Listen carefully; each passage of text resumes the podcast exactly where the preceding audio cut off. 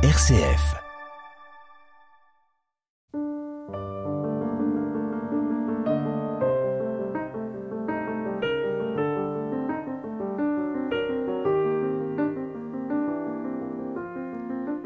Les mains posées sur deux fauves, la déesse mère de Satal Oyuk en Turquie trône majestueusement en donnant la vie.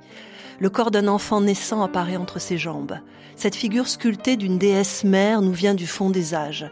Toute société a vénéré des forces supra-humaines. Il n'en fut pas autrement dans les derniers millénaires avant l'histoire. Quel sens donner à ces œuvres d'art du néolithique? Est-ce en vue d'un culte de la fertilité, une simple amulette protectrice des récoltes? De nombreuses questions et hypothèses surgissent à propos de l'apparition des premières évocations du féminin dans un monde humain qui se sédentarise. Quelle représentation et quel rôle sont attribués aux femmes lors de ce long et décisif passage des chasseurs-cueilleurs du paléolithique à celui de l'agriculture et du pastoralisme? Comment connaître la condition des femmes euh, au néolithique, à l'âge de bronze, et que pouvons-nous apprendre de ces figures du féminin pour sonder en profondeur la présence et la signification de ces femmes dans la préhistoire? Jean Guilaine, bonjour. Bonjour. Alors j'ai la joie de vous accueillir aujourd'hui dans Dialogue. Vous êtes archéologue, préhistorien, professeur émérite au Collège de France, membre de l'Institut, président d'honneur de la Société préhistorique française. Vous avez été grand prix de l'archéologie aussi du ministère de la Culture. Vous êtes docteur honoris causa dans différentes universités. Alors vous avez conduit une recherche sur le monde méditerranéen avant l'écriture, en particulier dans un ouvrage magnifique qui a fait date, La mer partagée, qui est paru chez Hachette en 1994 une recherche d'une grande ampleur qui se poursuit, qui se renouvelle constamment, pour ne citer que vos dernières publications, Les chemins de la protohistoire, quand l'Occident s'éveillait, euh, paru aux éditions Odile Jacob en 2017, et très récemment, en mai 2022, Femmes d'avant-hier, un joli titre, euh, Images, mythes et réalité du féminin néolithique aux éditions Odile Jacob. Alors Jean Guilaine, vous êtes archéologue, aujourd'hui euh, notre plus grand archéologue français. Euh, comment, je, poserai d'abord une question très simple, mais euh, comment est née votre passion pour pour l'archéologie? Dans quoi est-elle ancrée finalement cette recherche-là? Ben, Je n'ai jamais séparé en fait l'archéologie de l'histoire. Pour moi, l'archéologie, c'est de l'histoire. Et il faut dire que euh, cela vient de loin chez moi, dans la mesure où mon père, qui d'ailleurs n'avait fait nulle étude, n'est-ce pas, était passionné d'histoire. En plus, il habitait le, le quartier de la Barbacane, à Carcassonne, c'est-à-dire un quartier qui se trouve au pied de la cité. Autrement dit, il avait un décor historique sous les yeux au quotidien. Il était donc passionné d'histoire. Puis, au lycée de Carcassonne, où j'ai fait mon secondaire, euh, j'ai eu un professeur, Louis Signol, euh, qui m'a donné le goût de l'histoire. Et finalement, j'ai commencé à, faire, après le, le, baccalauréat, des études d'histoire à Toulouse. Et ces études, je les ai d'histoire, que j'ai poursuivies, donc, je les ai complétées par des études d'archéologie. Pour moi, l'archéologie, et archéologie que j'étudie, c'est-à-dire celle des civilisations euh, sans écriture, c'est une façon d'écrire l'histoire. Donc, voyez, euh, archéologie, histoire, je dirais même combat. Alors c'est un, rapport aussi très particulier au temps, même si euh, finalement il n'y a pas de clivage ou d'opposition très tranchée entre la préhistoire et l'histoire. Mais qu'est-ce que le temps pour, pour un archéologue? Ah ben, Le temps c'est essentiel, c'est capital. En effet, si vous ne maîtrisez pas le temps, euh, dans sa fraction, je dirais, la plus fine. Évidemment, on essaie toujours, nous qui pour nos périodes n'avons pas de date, n'est-ce pas On essaie de s'approcher du, moment le plus, le, plus précis que peut nous donner euh, la datation, par exemple, au carbone 14. Le temps, c'est essentiel parce que très souvent en archéologie, en ne maîtrisant pas le temps, vous risquez les anachronismes. Notre but, ça n'est pas simplement de mettre au jour des documents, pas des vestiges. C'est aussi derrière ces vestiges de construire un récit, un scénario. Ce scénario, si vous ne maîtrisez pas bien le temps, vous pouvez rendre contemporain deux événements, deux moments, deux cultures qui n'ont rien à voir en réalité parce qu'elles sont disjointes dans le temps. Et donc, euh, la maîtrise du temps est essentielle. Sans bonne chronologie, pas de bonne archéologie. Hmm. Alors vous avez euh, euh, une œuvre euh, qui est immense, qui fait date dans l'histoire de, de l'archéologie. En particulier, vous avez été professeur au Collège de France. vous vous êtes intéressé particulièrement au néolithique. alors d'une datation d'une période quand même longue, de 7000 à 2000 avant Jésus-Christ à peu près. Oui. Quel est le, pour vous, euh, quel est la, le, centre de gravité de, de, cette longue recherche sur, euh, sur le néolithique? En fait, euh, j'ai senti déjà, lorsque j'étais étudiant, que le néolithique, c'était une période qui était un peu minorée, et beaucoup même minorée. En effet, euh, lorsqu'on s'est intéressé à la préhistoire à partir du XIXe siècle, on s'est d'abord intéressé évidemment aux origines de l'homme. C'est la question des origines de l'homme et de sa, euh, de, sa trajectoire qui, qui, intéressait. Quand on a découvert à cheval sur le XIXe et le XXe siècle l'art des cavernes, l'art paléolithique, on s'est enthousiasmé, et fort justement d'ailleurs, pour l'art des cavernes. Et puis, je dirais, à l'autre bout de la chaîne, il y a les civilisations historiques, les civilisations de l'Antiquité, les Phéniciens, les Grecs, les Romains, etc. Mais entre les deux, il y avait une période qui était euh, totalement zappée pratiquement, ou très peu. C'est le néolithique. Et donc, euh, c'est-à-dire le temps des premiers villageois, des premiers paysans, le moment où les sociétés se sédentarisent. Et ce moment est très important, bien entendu, puisqu'il est pratiquement aux racines du monde paysan, aux racines du monde moderne. Le néolithique, c'est le début de l'histoire rurale, c'est le début de nos civilisations.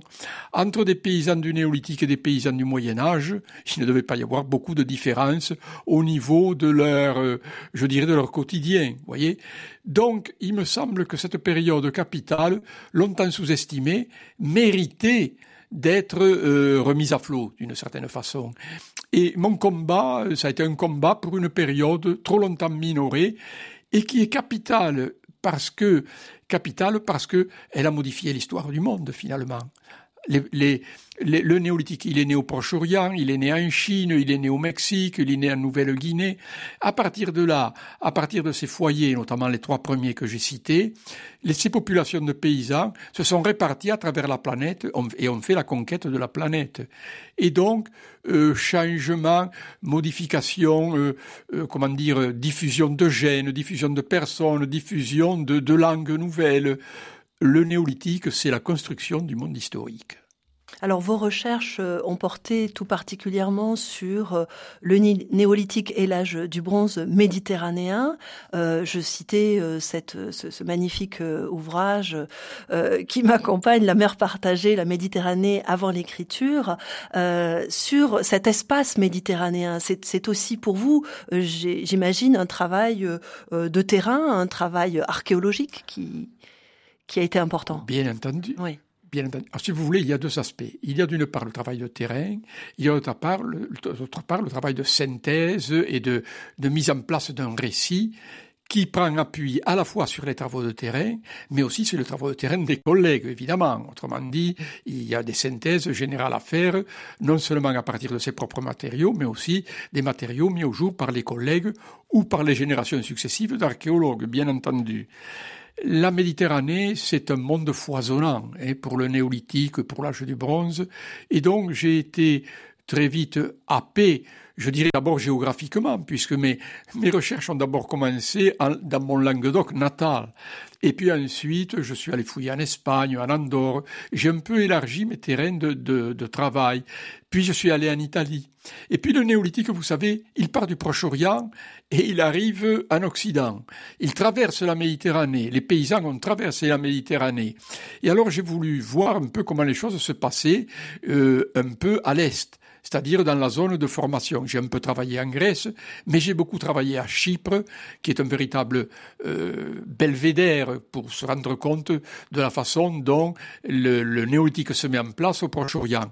Donc, si vous voulez, j'ai fait, à travers mes travaux, le chemin inverse des néolithiques, au fond. Je suis parti de l'Occident, je suis allé vers l'Orient, alors qu'ils ont fait le chemin inverse. Mais pour moi, ce travail de l'ouest vers l'est, c'était un approfondissement, en quelque sorte, des mécanismes qui ont conduit les paysans depuis leur, leur zone d'origine, la région où se sont formées ces premières civilisations villageoises, jusqu'au moment où, en Occident, elles ont pris pied sur nos terres. Euh, Jean Guilaine, je vous propose de faire une première euh, pause musicale autour de, des nuits occitanes, des chansons de, de troubadour. Je chanterai ce que j'aurais voulu ne jamais chanter, tant je souffre à cause de celui dont je suis l'ami.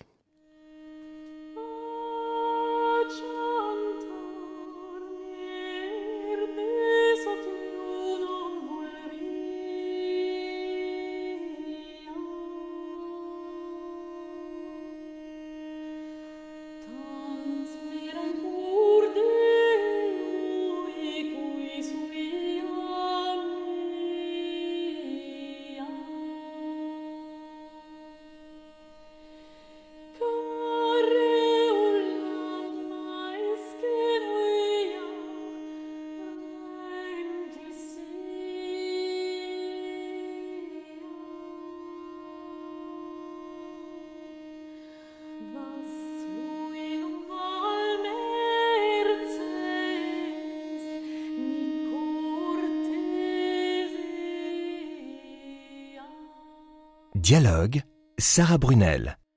Dans votre dernier ouvrage, Jean Guilaine, Femme d'avant-hier, paru aux éditions Odile Jacob, vous vous êtes tout particulièrement intéressé à la condition des femmes au néolithique et à l'âge du bronze.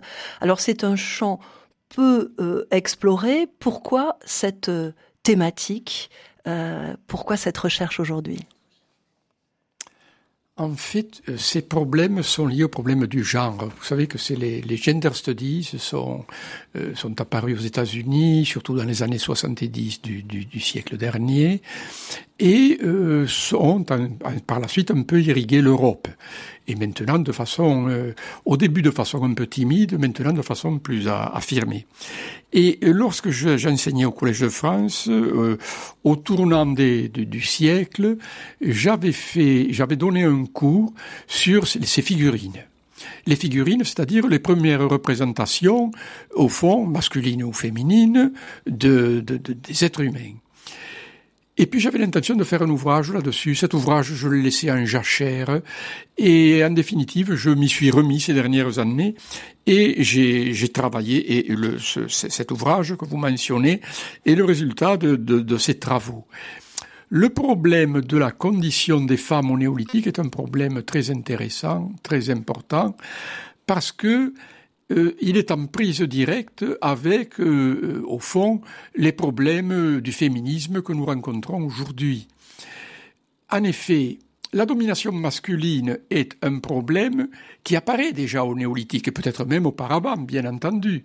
Ce sont des questions qui avaient été euh, portées par des, anthropologues déjà, par exemple Françoise Héritier, et, et, votre travail entre en résonance avec euh, ce type de, de, recherche. Absolument. Françoise Héritier était une amie, c'était ma collègue euh, à l'école des hautes études et puis au Collège de France, et elle avait bien montré, finalement, euh, en quelque sorte, comment, dès les débuts de l'humanité, mais enfin, là, chez elle, c'était assez spéculatif, effectivement, il y avait déjà une catégorisation des sexes, autrement dit, au début, euh, lorsqu'on veut représenter l'espèce humaine, on représente les sexes, c'est-à-dire ce qui différencie au fond le, le masculin du féminin. C'est pas? Bon.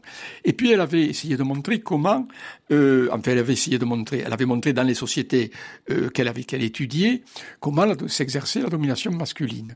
Alors moi j'ai essayé de rechercher un peu les archétypes de cette de cette de cette situation. Et je vais prendre un exemple, l'exemple des statues menhirs, c'est-à-dire les premières stèles de la fin du néolithique, en gros quatrième millénaire que l'on connaît en Europe. Si vous les observez, pendant longtemps on a dit bon ce sont des représentations de divinités. Moi j'ai une lecture plus sociale et moins, euh, je dirais, religieuse de la question. Autrement dit, euh, les sexes, hommes ou femmes, ne sont jamais représentés.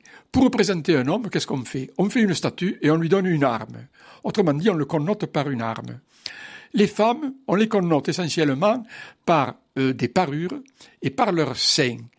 Et alors vous voyez déjà ce qu'il y en est, c'est que les hommes sont caractérisés par les armes. Qu'est-ce que c'est les armes? C'est la chasse ou c'est la guerre C'est-à-dire ils sont dans le mouvement, ils sont dans la force, ils sont dans la vigueur, ils sont dans euh, dans l'extériorisation en quelque sorte. La femme, elle est représentée par sa poitrine, c'est-à-dire elle est non pas dans le, culturel, elle est dans le biologique, dans l'anatomique, dans l'intime, dans le gynécée, voyez, dans le domestique, je dirais. Elle est dans l'intérieur. Voyez Et donc, ces images, si on essaie d'avoir une lecture sociale, vous montrent une sorte de dichotomie qui existe dans la vie entre un pouvoir, le pouvoir des armes que s'octroient les hommes, et les femmes qui sont exclues des armes. Alors il y a une représentation qui peut être euh, aussi euh, du corps, qui peut être assez surprenante, qui, montre, comme vous venez de le dire, la, féminité de manière très très directe. Est-ce ces, ces représentations, on peut évoquer les statuettes, euh, ce sont des corps très différemment représentés.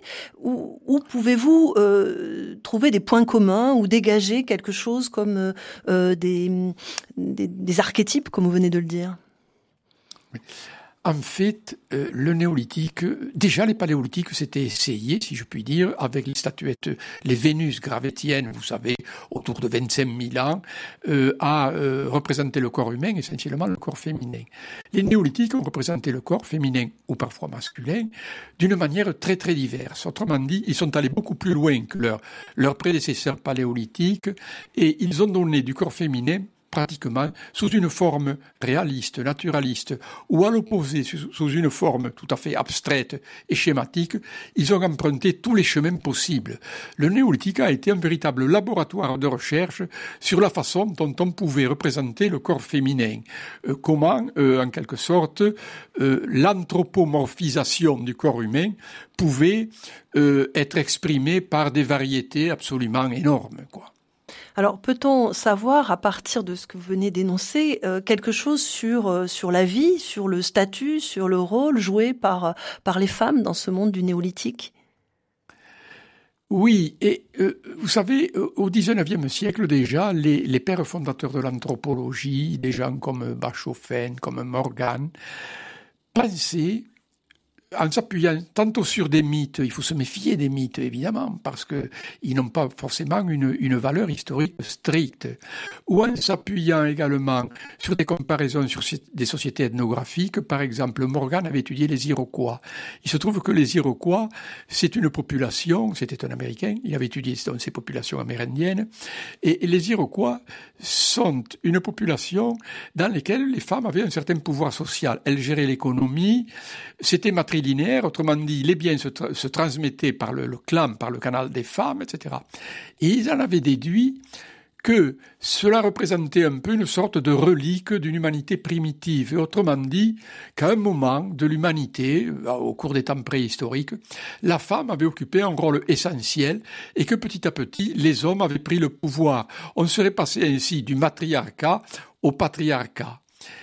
Mais cette notion a été critiquée ensuite au XXe siècle par les, anthropologues qui, en passant en revue pratiquement toutes les sociétés, euh, disons, euh, qui n'avaient pas encore franchi le seuil du néolithique, c'est-à-dire le seuil de l'agriculture, en en y regardant de près, ils se sont aperçus qu'il n'avait jamais existé n'est-ce pas, au moins dans le registre qu'ils avaient sous les yeux ou qu'ils avaient euh, relevé, de sociétés réellement matriarcales, et que dans certaines sociétés, les femmes pouvaient avoir un certain pouvoir social, mais que globalement, c'était quand même les hommes qui euh, dominaient le corps social.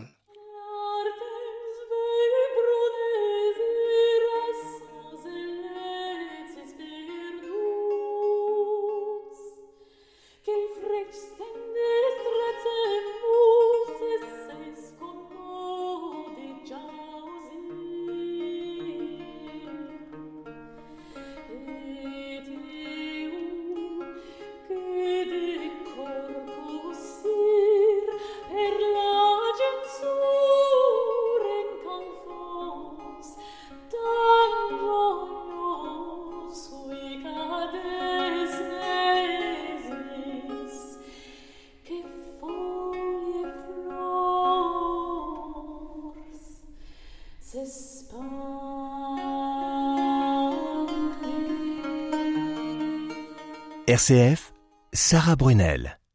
Jean Guilaine, vous évoquiez euh, ces représentations que nous pouvons avoir des, femmes euh, et de leur rôle, de leur statut, de, des rapports entre les, hommes et les femmes euh, à, l'époque du néolithique. Est-ce que vous pourriez préciser, par exemple, en termes d'activités Est-ce que on peut pointer des activités réservées aux femmes euh, et d'autres particulièrement aux hommes euh, Et euh, cette frontière est-elle véritablement étanche Est-elle durable? En fait, il faut toujours être prudent là-dessus. Nous avons par exemple des représentations dans l'art du Levant espagnol, un art qui s'est développé autour d'entre 5000 grosso modo et 3000 avant notre ère. Nous avons, nous voyons des femmes travailler au champ. Donc on pourrait déduire que les femmes sont agricultrices et qu'elles sont ainsi dans le droit fil des, des cueilleuses des temps paléolithiques. Bien sûr que les femmes ont pu être agricultrices, mais euh, elles ont pu être aussi, évidemment, vachères, apicultrices, etc. Mais ces femmes, ces, ces, rôles plutôt, les femmes les ont exercés, mais rien ne nous dit que les hommes ne les ont pas également exercés. Donc, il faut être prudent. Il y a des, créneaux, des rôles, des fonctions qui sont plutôt féminines, mais elles, elles, ne sont pas toujours forcément féminines. On peut prendre le cas de l'agriculture, précisément. On a dit l'agriculture, euh, la femme au paléolithique cueillait, quand le néolithique est arrivé, la femme automatiquement est restée dans le domaine botanique. Autrement dit, elle s'est occupée d'agriculture. Mais par exemple, cette agriculture au début, c'est une espèce d'horticulture. On travaille à la houe, n'est-ce pas, avec des moyens tout à fait modestes, le jardin ou le champ. Mais ensuite, on invente l'arère, c'est-à-dire l'ancêtre de la charrue. Cet instrument, n'est-ce pas, attelé et qui permet de euh, dégager le sol, de le labourer, de dégager les mauvaises herbes, etc. Pour appuyer sur l'arère, il faut quand même une certaine force physique. Et les représentations que nous avons de, la, laboureurs, de gens qui labourent à l'arère, souvent ce sont des hommes. Donc vous voyez, le champ est un espace qui peut être à la fois féminin, mais aussi masculin. Et je vais prendre un autre exemple. Je vous ai dit tout à l'heure que le, globalement, les hommes se réservaient les armes, l'utilisation des armes. Mais on a parfois des expériences contraires. On a des femmes qui sont enterrées avec un poignard, c'est-à-dire avec un instrument qui est euh, connoté généralement masculin. Les poignards, on les trouve essentiellement dans les tombes d'hommes. Donc là, euh, pourquoi ces femmes sont-elles enterrées avec euh, un élément masculin? Est-ce qu'elles ont, est-ce n'auraient-elles pas eu, au cours de leur existence, des fonctions considérées comme masculines? Oui, cela vous. On peut aussi. Oui, oui, ça vous conduit donc à peut... formuler ces hypothèses. Je, je, reviens, je rebondis sur ce que vous venez de dire, oui, sur le, le, statut des femmes face à la mort et à, à la question des sépultures. Est-ce qu'il y a une différence entre les sépultures euh, d'hommes et de femmes? Ah oui, et notamment, alors évidemment, quand il s'agit de tombes collectives, les corps sont mêlés, euh, il y a des, des, remaniements en permanence dans le tombeau, là, là c'est très difficile à voir. Mais lorsqu'on a des sépultures individuelles, et en particulier pour l'Europe de la fin du néolithique, au quatrième et au troisième millénaire, on se rend compte que les hommes et les femmes ne sont pas enterrés de la même façon. La façon de disposer le cadavre, d'orienter la tête, peut varier, ça varie en fonction des cultures, hein, mais les hommes sont enterrés d'une façon, les femmes sont enterrées d'une autre façon. Et alors, là aussi, ça c'est la règle. Mais à côté de la règle générale, il y a toujours des exceptions. Il faut toujours être prudent. On voit par exemple des hommes qui parfois sont enterrés dans la position de femme. Alors qu'est-ce que ça veut dire? On peut se poser la question, est-ce que ces hommes ont eu des fonctions féminines Est-ce qu'ils ont vécu dans un milieu très féminin? Peut-être ont-ils fini par s'habiller comme des femmes, ont-ils fini par être considérés comme des femmes? Et malgré leur sexe, on les a enterrés exactement comme des femmes parce que ils étaient plutôt, euh, en quelque sorte, connotés dans le registre féminin. Vous voyez, en réalité, en archéologie, rien n'est simple. Il y a des normes générales qui sont, qui sont basiques, n'est-ce pas, que l'on, que l'on détecte bien. Et puis de temps en temps, il y a le contre-exemple. Alors, cela pose véritablement la question de, cette frontière, effectivement, euh, du féminin, du, masculin, enfin de ce statut du, féminin. Euh, en particulier, il a existé, je crois, des, figures qui étaient euh, hermaphrodites. alors, vous évoquiez au début de, de notre entretien cette question du genre. Est-ce que, on va dire, cette question a un sens pour vous en tant qu'archéologue ou préhistorien dans votre travail? Mais oui, beaucoup, beaucoup. Parce que si vous voulez, notre problème, vous savez, en archéologie, euh, tant qu'on fait de l'archéologie sur des choses basiques, je dirais que c'est relativement facile.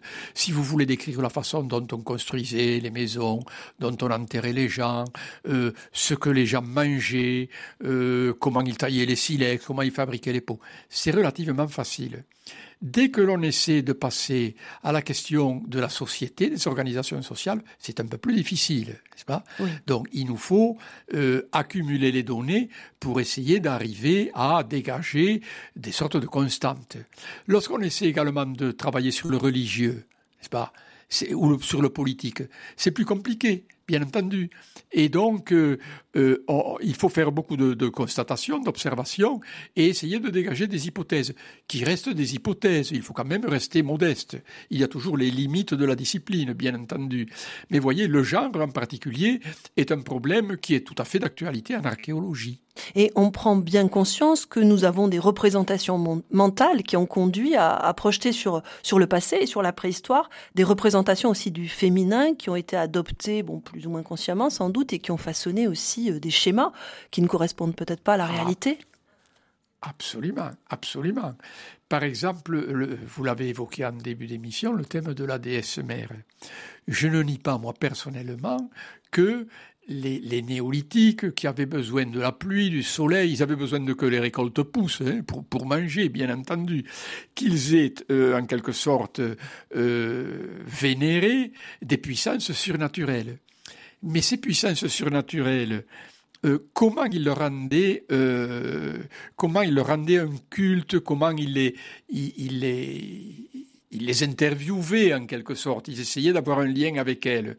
Je pense qu'en réalité, ils le faisaient par l'intermédiaire de rituels. Et alors nous, nous avons toujours tendance à penser qu'ils se mettaient à genoux devant des figurines, etc. Autrement dit, nous pensons que la déification de ces puissances surnaturelles, automatiquement, devait avoir une forme humaine. Rien ne le prouve. Rien ne prouve que les figurines soient réellement des déesses mères. D'ailleurs, on en connaît très peu qui soient enceintes, et si elles avaient représenté la fécondité, la fertilité, les artisans les auraient représentées de la sorte.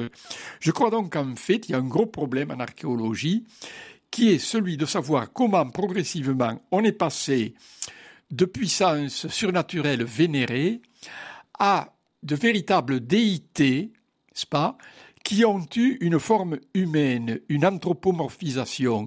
Si vous voulez, le problème de l'anthropomorphisation du divin est, un, est, une question qui reste largement ouverte pour les temps néolithiques et ceux qui ont suivi. Merci infiniment, Jean Guilaine. Euh, je recommande vivement à nos auditeurs votre dernier ouvrage, Femmes d'avant-hier, sous-titre Images, mythes et réalités du féminin néolithique, paru aux éditions Odile Jacob. À la réalisation technique, un grand merci à Antoine Picot.